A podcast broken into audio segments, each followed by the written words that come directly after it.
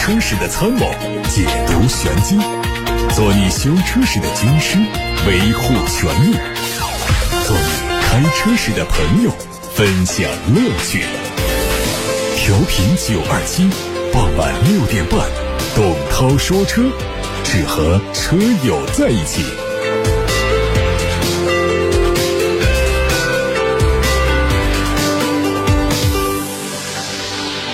各位晚上好，我是董涛，欢迎听董涛说车节目直播。我们先看新闻。今天上午，成都国际汽车展览会组委会发出通告，根据成都市发布的防疫相关政策，第二十五届成都国际车展从政策通告发布之日起暂停举办，后续安排将另行通知。昨天八月二十九号，成都市发布了新型冠状病毒肺炎疫情防控指挥部关于全面加强社会面疫情防控的通告。通告第七条规定，严格控制人员聚集，停止各类聚集性活动。该通告自二零二二年八月三十日零时起实行，暂定实施五天，后续将根据疫情进展和防控需要做动态调整。一名成都车展官方工作人员向媒体表示，目前车展处在暂停的状态，是否继续进行将根据相关防疫政策五天之后研判决定。本届成都车展于八月二十六号在中国西部国际博览城正式开幕。按照原定计划，今天将会是成都车展的普通观众日，社会各界观众可以通过多条购票渠道获取门票进入展厅参观。该工作人员还表示，目前车展官方的主要工作将围绕三个方面展开。首要工作是配合当地政府进行疫情管控，积极响应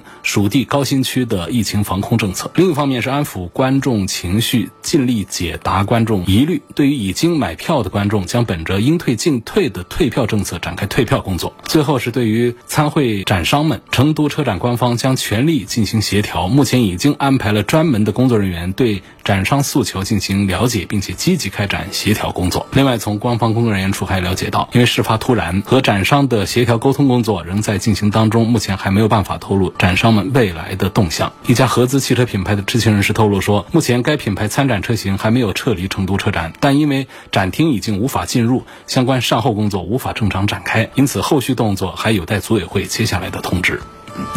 从最初定价五十到八十万元，到五十到一百万元，再到最新定价的八十到一百五十万元，比亚迪高端品牌还没上市就已经吊足了大众的胃口。针对网传比亚迪将在今年四季度发布全新高端品牌一事，比亚迪相关负责人回应说，高端品牌暂定于今年底发布，同步亮相首款硬派越野车，定价在一百万元以上。知情人士透露。关于高端品牌的命名，比亚迪内部讨论非常激烈。曾经有人建议以比亚迪董事长王传福姓名中的“王传”或“福”字来为高端品牌命名，但是经过多轮讨论，现在更加倾向于“星空”这个名称。丰田汽车北美销售执行副总裁最近表示，眼下纯电动汽车的推广仍然是面临障碍，认为电动车市场还不够成熟。他在接受采访时指出，消费者从传统油车转向纯电动车的速度可能不会像一些企业预期的那么快。对很多消费者来说，混动车型可能是近期更好的解决方案。因此，丰田计划继续专注于混合动力汽车和插电式混合动力汽车，因为这些车型会吸引更大众的市场。众所周知，丰田汽车首席执行官丰田章男曾经多次唱。衰纯电动汽车，并认为纯电动并非汽车行业的唯一出路。然而，在去年十二月，丰田同时亮相了十五款电动汽车，并且宣布了一项长达十年的电动汽车计划。只能说，在行业电气化转型的大潮之下，保守的丰田虽然仍然固执于自己的混动技术，但是在布局纯电动汽车上的行动却非常的诚实。东风本田的全新一代 XRV 已经上市了，三款配置的售价区间是十三万二千九到十五万二千九。作为换代车型，它的外观变化很大，六边形的大尺寸的前格栅内部辅以点阵式的镀铬元素，搭配两侧的熏黑大灯组和下方的贯穿式进气口，看上去非常运动时尚。车尾部分呢和 URV 比较相似，熏黑的尾灯贯穿了 logo。内饰改成了和思域类似的平直中控台，配备全新款的三辐式方向盘和九英寸的悬浮式中控屏，并且。内置了全新升级的安全超感和智联导航系统。动力方面，全系用的是一点五升的自然吸气发动机，匹配 CVT 无级变速器。哈弗官方在今年的成都车展上发布了狗系列的新成员 H Dog。新车的亮点是采用了电动化的动力系统，整车造型和大狗的硬派风格高度相似。前格栅中网周围有密集的镀铬装饰，很新颖。英文的 logo 变成了蓝底的样式，车尾造型饱满敦实，圆形的尾灯加入横向。的灯带和车头呼应。尺寸方面，车长四米七零五，轴距两米八一零，尺寸超过大狗和酷狗。内饰设计非常常规，车内带着大量的皮质面料包裹，配十二点三英寸的仪表盘和十四点六英寸的悬浮式中控屏。动力是一点五 T 的发动机，加上 PHEV 组成的总成，纯电续航五十到一百五十公里。我们在最新一期的工信部申报目录上还看到了别克 GL 八世纪的身影。这次申报了四座、六座和七座版本，会在年内正式上市。从申报图看，普通版配备了横向镀铬的中网，尾部有贯穿的尾灯，整体风格简洁大气。艾维亚版本的前中网尺寸更大，内部是菱形的格栅，贯穿式的尾灯组的面积比普通版要更大。这车的长度还是在五米二过一点，轴距是三米一三，比现款宽度增加了十公分。轴距增加了四公分。根据此前消息，车内可以配备一键升降的智慧幕墙系统，支持多模式的智能投屏。第二排座椅的中央扶手区集成了八英寸的控制屏，可以实现隔断屏幕、星空顶、氛围灯、后座音响、后座空调、车窗以及遮阳帘、导航信息等的变化。动力继续用 2.0T 发动机加48伏的轻混。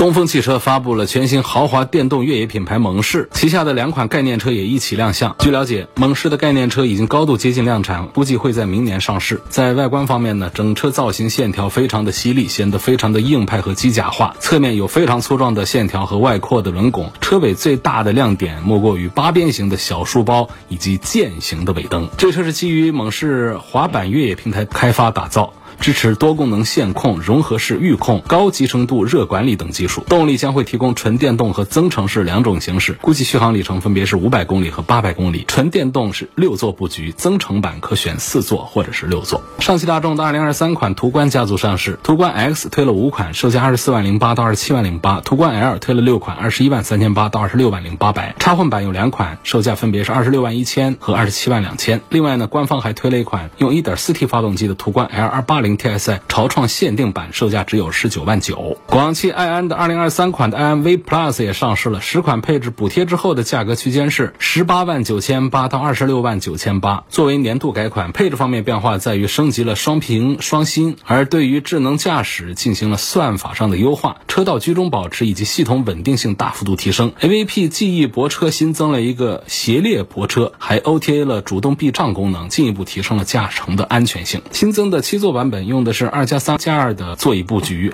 可以实现前排座椅完全放倒、单边三排放倒等多种变化，拥有更加灵活多变的车内空间。动力是最大功率分别为一百六十五千瓦和两百千瓦的两种电动机，配四种不同容量的电池组。NEDC 工况下的续航里程分别是五百公里、六百公里和七百公里。小米从宣称造车至今已经过去了一年多，但是在最关键的生产资质上却遇到了障碍。有消息人士透露说，因为小米在获得独立的汽车生产许可证方面遇到延误，小米正在和北汽集团商谈造车事宜。这两家公司正在探索不同的方案，包括小米直接购买拥有汽车生生产许可证的北京现代第二工厂。对此，北汽集团表示没有听说过这件事儿。北汽蓝谷相关负责人表示，还没有接到相关的确切消息。结合小米汽车已经落户北京，而且仍然没有获得独立生产汽车许可证，选择和制造体系完善的北汽集团商谈合作生产电动汽车事宜存在一定的合理性。我们现在开始回答大家的选车用车问题。一会儿呢，我们还会有几条汽车资讯带给大家，不至于像昨天一样，因为昨天我们成都车展的新闻信息太多了，导致上半时段完全都是在播报状态，然后到下半时段才开始回大家的问题。所以我们今天穿插一下，先回答几条问题，之后我们再回来，因为还有成都车展的相关的新车的信息要跟大家分享。有位网友在八六八六六六六六平台上问我说：“他说用燃油添加剂是不是真的能够解决这个深度烧机油的问题？燃油添加剂它有好多种，烧机油呢是我们发动机里面问题当中的一种，所以这个问题呢它是一个有点不对的问题啊。如果说是除碳剂呢，它解决的是我们发动机里面的积碳问题，而且呢这种添加式的除碳剂就明说啊。”交通广播定制生产那个油路三效，它也不能解决你的重度积碳问题，重度积碳也得拆开来处理，解决中轻度的积碳问题。所以这是除碳剂，还有其他的那些咱们加在油箱里面解决辛烷值的，这是解决一个爆震问题的这些添加剂，还有其他的各种功能的，包括解决机油的一些性能的一些添加剂，加到机油里头去的等等。至于说烧机油的问题的话呢，现在呢也有多种解决方案，有一些是在店里做维修，现在其实已经有。一些是那种 DIY 的，直接卖给你一套装东西，就像化妆品一样的，然后按照说明书自己去动手来做添加，也可以对这个烧机油做一些治理，但是也都解决的是轻度的一些烧机油，重度的烧机油的话，涉及到就是缸内压力都不够了，然后磨损比较严重，那都得换硬件，那不是说简单的做一下清理就可以的。所以这个燃油添加剂呢，确实是要分类型，另外呢分品牌、分效果，有的有效果，有的呢就是糊弄人的，这个大家应该都有社会常识啊，就在社会上，我们不管是给车买添加剂，还是给人买吃各种东西，它有一些有效，有一些它就没效啊。你不能说它只要是正规厂家生产就一定有效，那可不一定的。那有一些保健品什么的也是正规厂家生产，你吃了以后对你身体来说估计是没什么害处啊，但是呢你也感觉不到有什么好处。下面有个朋友问了一个金融方面的问题吧，我没有仔细看啊，眼睛瞟了一眼。这位网友呢，他叫超凡脱俗，他说：“涛哥你好，本人叫董超，哎，跟我一个姓儿。说在八月二十八八号，在汉阳的一家 4S 店呢，看中了一台车，约定的是二十三万二，贷款十万。”三年利息一万一千五，还完一年呢，可以提前还款，没有违约金，成交。然后在销售的引导之下呢，签了订车联系卡，支付了定金一万元。第二天到店里去签这个贷款协议，销售就告诉我说，这贷款放款金额是十点三五万元，有三千五呢是店家返现款，本人呢需要按照十一点一五万元等额本息还款。贷款协议里面还约定，还满一年之后提前还款需要支付剩余本金百分之二的违约金。四 S 店和贷款业务人员解释说，这是模板合同，没有办法更改，但实际提前还款并没有违约金。他就问我。说涛哥，这种贷款合同可不可以签？我认为不可以签。你别听他那个鬼话，什么模板合同没有办法更改，你签了那就得按这个来，千万不要上这个当啊！他的第二个问题是，四 S 店和这种贷款机构这种返现的做法是否合法合理？这种做法只要双方签字，表达了真实意思的双方认可，它就是合法合理的。你不管是返给谁，啊。第三，本人不同意贷款合同，能不能要求全部退还定金？如果你支付的是言字旁的定金的话，这种谈不拢的情况下，反正还没签合同，还没有达成交易，你就把定金要回来，你就不做这次贷款就可以了。我觉得这是我们消费者应该有的权利。如果是言字旁的定的话，可以撤销这次交易，把定金要回来。不签这个贷款合同，所以记得啊，那些模板合同是可以修改的。模板合同谁说不能修改？不能修改，咱就不签。不能说那是对方印刷好的合同，没有办法改，咱们就必须得签。更不能相信说你就按这签，反正到时候是没问题的，都是鬼话。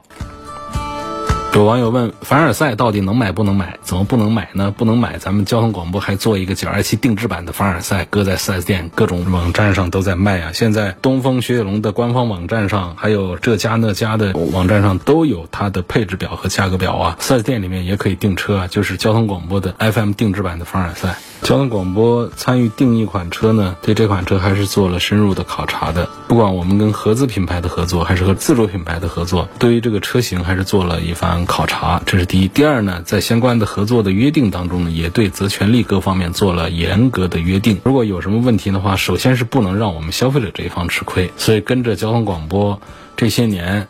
跟着交通广播一起买那些定制车的车友们，有多少有吃了亏、上了当的、后悔的？举个手看看，应该是没有啊。有个网友说：“涛哥，我的车是斯柯达新锐，刚买两年半，跑了四万公里，想自己在外面换火花塞，这样四 S 店会算我脱保吗？”我觉得这个不能算你脱保，算脱保就是没有按标准、没有按规定来做保养车子，而不是说你在哪儿保养车子的，不是一个光地点的问题。车上的有一些配件我们做了更换，但是不代表着这就是我的一次保养。那么我们在做标准保养的时候，可以选择四 S 店，也可以选择有资质的汽修店。你做的保养有相关的证据保留的话呢，都不能算你脱保的。四万公里你换了个火花塞，如果算你脱保的话，你就投诉到媒体这儿来，打八六八六六六六六找我。好，我们。接着说一下这次成都车展。成都车展虽然说叫停了，但是成都车展上的车的资讯信息，我们还是不能漏掉，还是要跟大家继续来做介绍。说广汽三菱品牌旗舰 SUV 全新欧蓝德呢，在这次的成都车展上也是首次发布配置，并且宣布开启新车盲定的活动。它的几个点呢，一个就是威风的外观、智享的空间、动感的驾控，还有安全的科技，展现出它的硬派风采。同时呢，广汽三菱还宣宣布将会和阿根廷国家足球队达成战略合作，以二者之间共同的探索精神来共赴卡塔尔赛场，实现汽车运动的多元圈层的跨界。这次的成都车展上呢，荣威是带着超感智慧宽体 SUV，全新的第三代荣威 RX 五、超混 eRX 五、混电豪华 MPV 荣威 iMAX 八 EV 等车型亮相。悦享生活旗舰大型 SUV 荣威 RX 九也迎来重磅首秀。作为面向首购家庭用户打造的冠军座驾，全新的第三代荣威 RX 五超混 eRX 五有着两米七六五的同级最长轴距，还有一米八九零的同级最宽车身，实现了很高的得房率，为家庭用户带来了舒适的驾乘体验。同级还首创了一个二十七英寸的四 K 全景智能交互滑移屏，把主驾。副驾之间的情感交流变得更加的方便，就是说中间这一块大屏幕啊是可以左右滑动移动的。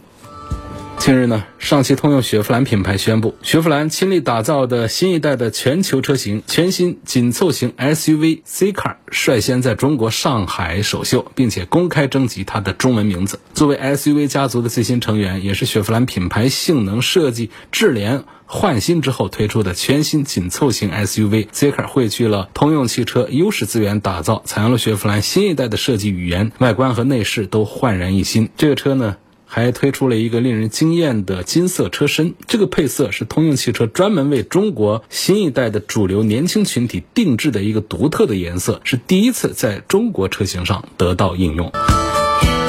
有个网友在后台问我说：“希望能够帮忙讲一下深蓝 S 二零三这个车，问他会不会用麒麟电池？装麒麟电池的电动车价格会不会涨价？”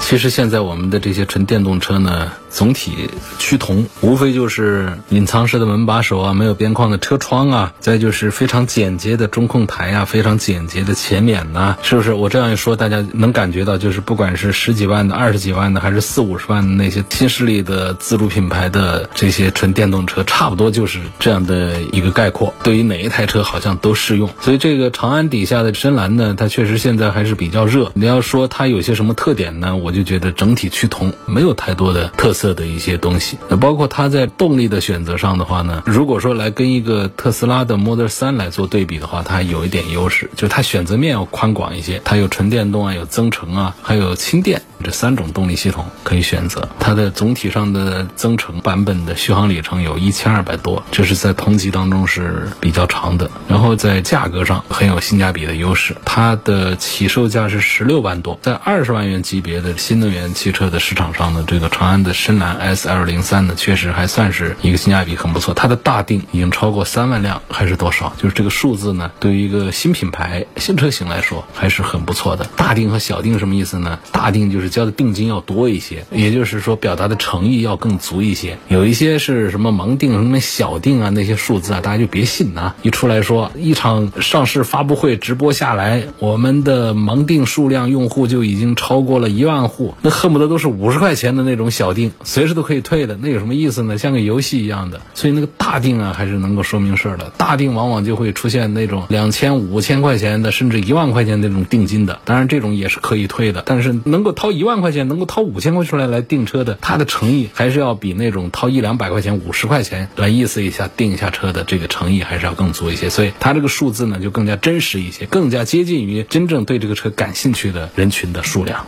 至于说这个深蓝它会不会用麒麟电池，也就是问长安的车会不会用麒麟电池，这个概率当然是有的。知道这个艾维塔现在它其实就是长安呐、华为呀，还有宁德呀，他们三家一起做的嘛。啊，一家做这个电驱啊，一家做这个车体啊，一家做电池的，合到一块儿来做一个车出来嘛。所以这个合作关系有，就算没有这样的合作关系，这麒麟电池到时候出来之后，很多厂家也应该都会采购，因为从现在我们讲数据的话，就是千公里的。续航啊，十分钟的充电，当然这是一种简单的说法，它的背后肯定还有前提条件的，不是那么简单的十分钟充电。比方说，十分钟它是从百分之二十充到百分之八十，是这么一个情况。但是这种情况也就适用了我们大多数的用车的场景，对不对？有多少情况下我们是要把它用到百分之二十以下去呢？要知道，跟手机一样，经常用到百分之二十以下那种将就着用电用手机，它其实对我们电池是有伤害的嘞。所以我们的电池的寿命要更长一点的话呢，在不到百分之二十的的时候，就是还有百分之二十几以上的时候，我们就要给它充电，这样对电池寿命延长是有好处。那么对于动力电池其实也是一样的，你经常用干的话，对电池是没啥好处的。所以它一般常见的就是百分之二十到百分之八十之间多长时间充，这个在我们生活当中是非常实用的一个场景。亏电亏到了百分之三十左右，那么我在那用个上十分钟的时间，我就把它充到了百分之八十，充到百分之八十就意味着我一个续航。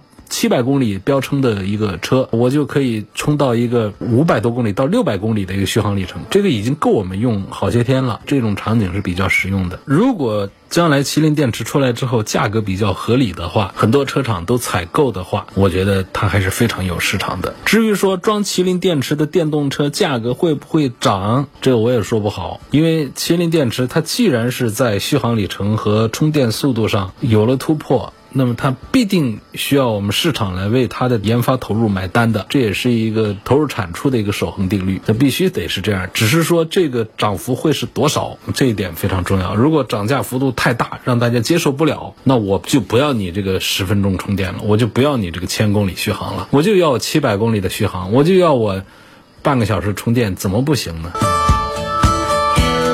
黄先生的话题是：我现在开的是个汽油车，想换一辆新能源车，但是这个夏天呢，看到很多新能源汽车自燃的新闻，有点担心。问现在新能源车电瓶的安全性到底怎么样？我看中了比亚迪海豹，主要是跑短途高速，问这个车怎么样？短途高速对于电动车来说不是个问题。现在通常来说呢，续航里程让大家跑个那种两百公里以内的单程的短途，往返四五百公里，它都不是问题。当然，我是说的现在我们买的，像过去的老的这个电瓶车是达不到这个成绩的，没有这个效果的。那这个朋友他看中的是比亚迪的刚刚新推出的一个 B 级轿车海豹。这海豹的续航里程呢，它是最少的也有五百多公里，最远的续航有七百公里的。我们说打个八折吧，也。有四五百公里，这个其实在很多情况下是够用的啊。啊，总体上讲，现在在竞争当中的话呢，海豹还是一个热门车型，还是被广泛提及的一个车型。它不像有一些自主品牌，有一些新势力品牌，是车做的还不错，但是整个的热度啊